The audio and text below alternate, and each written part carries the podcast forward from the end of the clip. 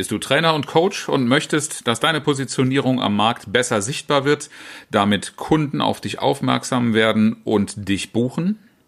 Dann starte mit unserer nächsten Gruppe Vertrauen gewinnen mit Video und lerne, wie du in Kürze mit einfachen Videos, wenig Aufwand, viel Vertrauen deiner Kunden gewinnst und dadurch regelmäßig gefunden und gebucht wirst. Klicke auf den Link in den Show Notes und starte mit uns in Kürze dein persönliches Sichtbarkeitsprogramm. Und nun geht's los mit der aktuellen Episode. Herzlich willkommen zu Trainer Talk, dem Podcast für alle, die souverän und erfolgreich als Trainer und Coach werden wollen. Mein Name ist Oliver Bayer und ich bin Mentor für Trainer und Coaches, die ich auf ihrem Weg zu souveränem Auftreten und unternehmerischem Wachstum begleite, ohne Existenzängste.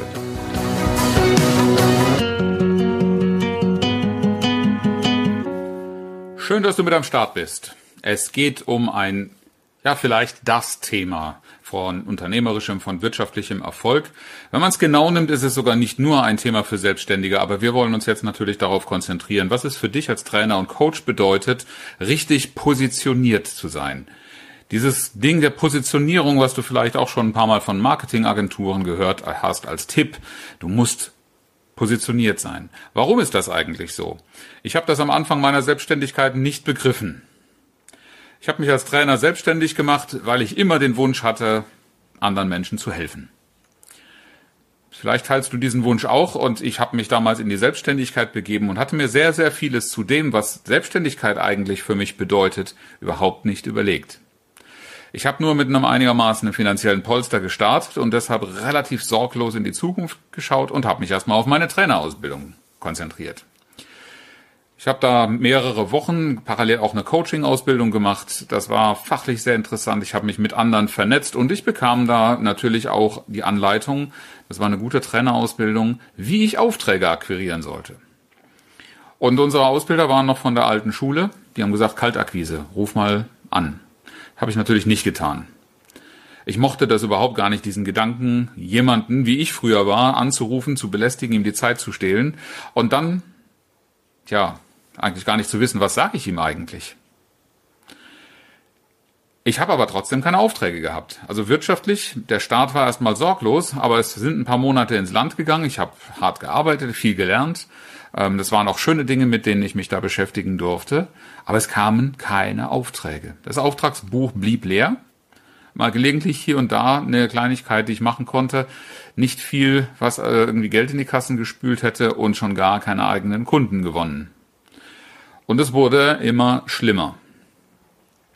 Denn das Geld floss natürlich weiter ab. Ich hatte privat äh, fixe Kosten. Als Trainer hat man nicht sehr viel Betriebliches, aber schon das eine oder andere. Vielleicht auch, was ich mir hätte als Ausstattung kaufen wollen. Es war aber schlicht das Geld nicht dafür da.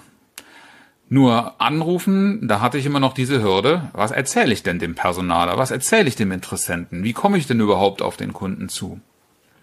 Und selbst bei Networking-Veranstaltungen, wenn ich dann gefragt worden bin, was machst du eigentlich, ist mir nicht sehr viel mehr eingefallen als Trainer und Coach. Ja, Trainer und Coach ist aber ein so großer und weiter Begriff, da zählen sich ja alle möglichen Leute drunter.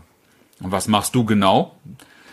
Da hatte ich nicht so richtig damals ähm, eine Antwort drauf. Ich konnte nur sagen, was ich gelernt hatte und was ich gerne mache.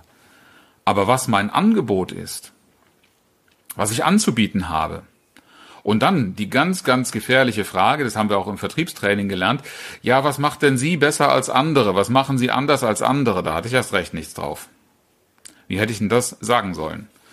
Ja, das Persönlichkeitsmodell X, das Kommunikationsmodell Y, das sind alles Dinge, da kommen andere auch mit daher. Trainer und Coach nennen sie sich auch alle. Gute Absichten haben sie auch alle. Du siehst lauter Dinge, die ja bei mir so waren wie bei anderen. Und das ist das Gegenteil von Positionierung. Nicht zu wissen, was du eigentlich zu geben und zu sagen hast, äh, nicht zu wissen, wo du hingehörst, wo du auch der Richtige dafür bist und vielleicht nicht mal, und das war damals durchaus auch ein Thema bei mir, nicht mal zu wissen, äh, was hast du eigentlich anzubieten? Warum sollte irgendjemand dir eigentlich irgendetwas abnehmen oder abkaufen? Positionierung hätte bedeutet, genau sagen zu können, wer bin ich, was biete ich an und für wen biete ich es an. Das ist einer der größten Fehler und ich habe das damals fest geglaubt. Ich bin die eierlegende Wollmilchsau, ich passe zu jedem, ich kann mich da anpassen. Das mag ja stimmen, aber das strahlt keine Glaubwürdigkeit aus. Und in welcher Rolle? Warum könnte ein Unternehmen einen Trainer und Coach brauchen? Ich bin am Anfang nur zu Aufträgen gekommen an Stellen, die ganz klar wussten, ich brauche einen Trainer und Coach und zwar für diese oder jene Aufgabe. Und das war dann aber schon alles fertig. Und dann bin ich im Grunde wie so ein Taglöhner engagiert worden. Und das war's. Und wenn du dann irgendwo bekannt bist für ein Thema und ähm, ja, das Thema bieten viele an, dann nehmen die den billigsten. Und so bin ich am Anfang auch zu meinen Aufträgen gekommen. Ich war im Vergleich zu anderen so günstig, dass man gesagt hat, okay, mit dem Gespräch mit mir hat wohl irgendwie gezeigt, der könnte ganz gut bei den Teilnehmern ankommen, den kann man auf unsere Leute loslassen und solche Gedanken möglicherweise. Und er war günstig, er war billig, also nehmen wir ihn. Kann auch eine Positionierung sein, ja, der billigste zu sein. Hm, ob du damit auf die Dauer zufrieden sein kannst, wirst du spätestens verneinen, wenn du deine betriebswirtschaftliche Rechnung aufmachst. Das Problem ohne Positionierung ist, du weißt einfach bei keiner Gelegenheit wirklich gut zu überzeugen, dass du der Richtige oder die Richtige bist, die dem Kunden ein Problem lösen kann. Denn das genau ist das, was Positionierung ausmacht. Das was, das du anzubieten hast, das ist, vergiss es, nicht irgendeine Systematik, irgendein Framework, irgendein Thema, hinter dem du dich verstecken kannst. Am Ende des Tages wirst du vor allen Dingen deshalb gebucht, weil du es anders machst als andere. Und was daran anders ist, das darfst du rausarbeiten. Das gehört zu einer Positionierung. Sobald du dir dessen bewusst bist und darüber sprechen kannst, auch in vollem Selbstbewusstsein, hast du auch nicht mehr die Probleme, den Kunden anzusprechen weil du dann weißt, was du ihnen zu bieten hast. Meine größte Angst war ja immer, ich bin selbst früher Personaler gewesen. Ich habe also als Kunde, als möglicher Kunde, die Anrufe von solchen Leuten wie mir, wie ich heute da bin, von meinem heutigen Ich bekommen. Und ähm, ich habe damals eine relativ einfache Art gehabt, solche Leute abzuwimmeln. Ich habe gesagt, wissen Sie was, Sie und ich machen jetzt einen Deal. Ja, wir sparen nämlich eine Menge Zeit. Sparen Sie mir, äh, mir das und sparen Sie sich eine Enttäuschung. Und damit war es durch.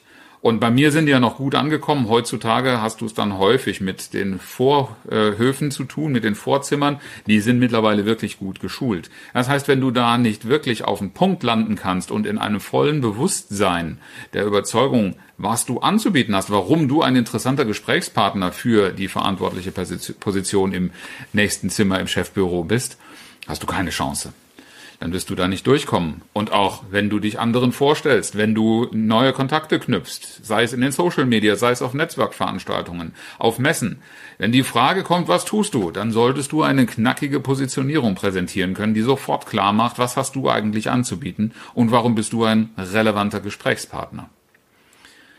Und ohne Positionierung verläuft das dann eher so, dass der Gesprächspartner sich ganz, ganz schnell langweilt, weil er die Relevanz deines Angebots, deiner Qualifikation, deiner Person und dessen, was du beizutragen hast, nicht erkennen kann. Und das liegt nicht daran, dass er so blind ist, sondern dass du es nicht sichtbar machst. Es fehlt dir die Positionierung. Für deine Positionierung brauchst du drei Bausteine die wir jetzt mal kurz als Checkliste durchgehen werden und auf die wir uns in den folgenden Episoden etwas tiefer einlassen werden. Die schauen wir uns genauer an. Wer bist du mit was für wen? Fangen wir also an mit Wer bist du? Das ist nicht unbedingt das, was am Anfang des Gesprächs stehen muss, aber was du für dich als Grundlage zuerst klar haben darfst. Wer bist du? Was macht dich aus? Und was dich ausmacht, das sind vor allen Dingen deine Werte, deine Prinzipien, dein Verhalten, das, was du als Mensch verkörperst. Deine Sehnsüchte, deine Träume, alles gehört dazu, was so in dieser Form nur du hast. Und auch die Kehrseite der Medaille, was du überhaupt nicht leiden kannst und was dich aufregt, auch das gehört dazu. Also die Dinge, die dir Freude machen, die dir Spaß machen, ebenso wie die Dinge, die dir die Sorgen und Zornesfalten in die Stirn treiben. Das darfst du parat haben. Das ist das Wer. Mit was du kommst, das müssen wir uns auch genauer anschauen. Denn meistens steckt viel, viel mehr in den Menschen, die ich so kennengelernt habe, als sie sich tatsächlich bewusst waren. Für eine Positionierung darf klar sein, wofür bist du Experte? Und mach bitte nicht den Fehler wie ich am Anfang. Ich kann alles. Ich kann Kommunikation, ich kann Konflikte vermeiden, ich kann Führung, ich kann da, da, da, da, Selbstorganisation und was auch alles. Ich habe tatsächlich damals am Anfang alle Themen angenommen, war ja auch schön, viele Aufträge zu bekommen.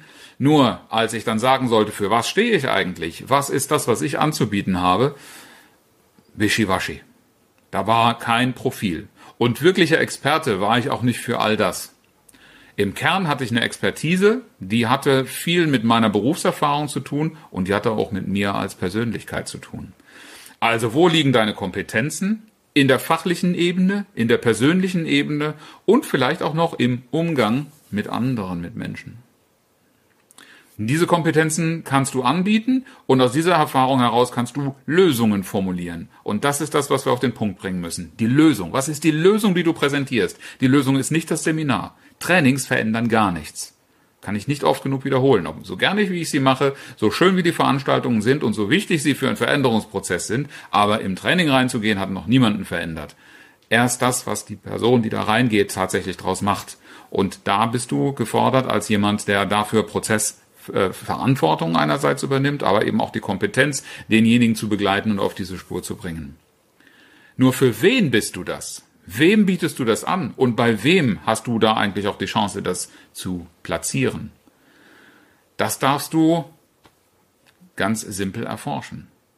Wer ist dein Zielkunde? Ist aber etwas, was du unbedingt brauchst. Denn wenn du in einer Positionierung, sagen wir mal bei der Zielgruppe Finanz- und Versicherungsbranche, also bei Banken und Versicherungen landen willst und du sprichst nicht deren Sprache, dann werden die gar nicht akzeptieren, dass du ihren Bedarf tatsächlich decken könntest.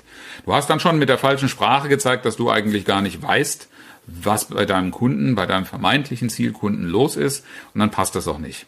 Dein Zielkunde sollte jemand sein, den du kennst, von dem du eine klare Vorstellung hast und deshalb deine Kommunikation auch bei demjenigen landet. Und das heißt, du kennst seine Probleme und du kannst sie in seiner Sprache ansprechen. Auch das werden wir uns näher anschauen. Also, wer bist du? Mit was wartest du auf? Für wen? Diese drei Dinge werden wir in den nächsten drei Episoden erarbeiten. Und wenn du das nicht abwarten willst, dann melde dich gerne vorher bei mir zu einem persönlichen Gespräch und wir schauen mal, was wir für deine Positionierung tun können, wo du schon stehst und was du noch brauchst. Ich freue mich darauf, dich kennenzulernen. Bis ganz bald. Dein Oliver.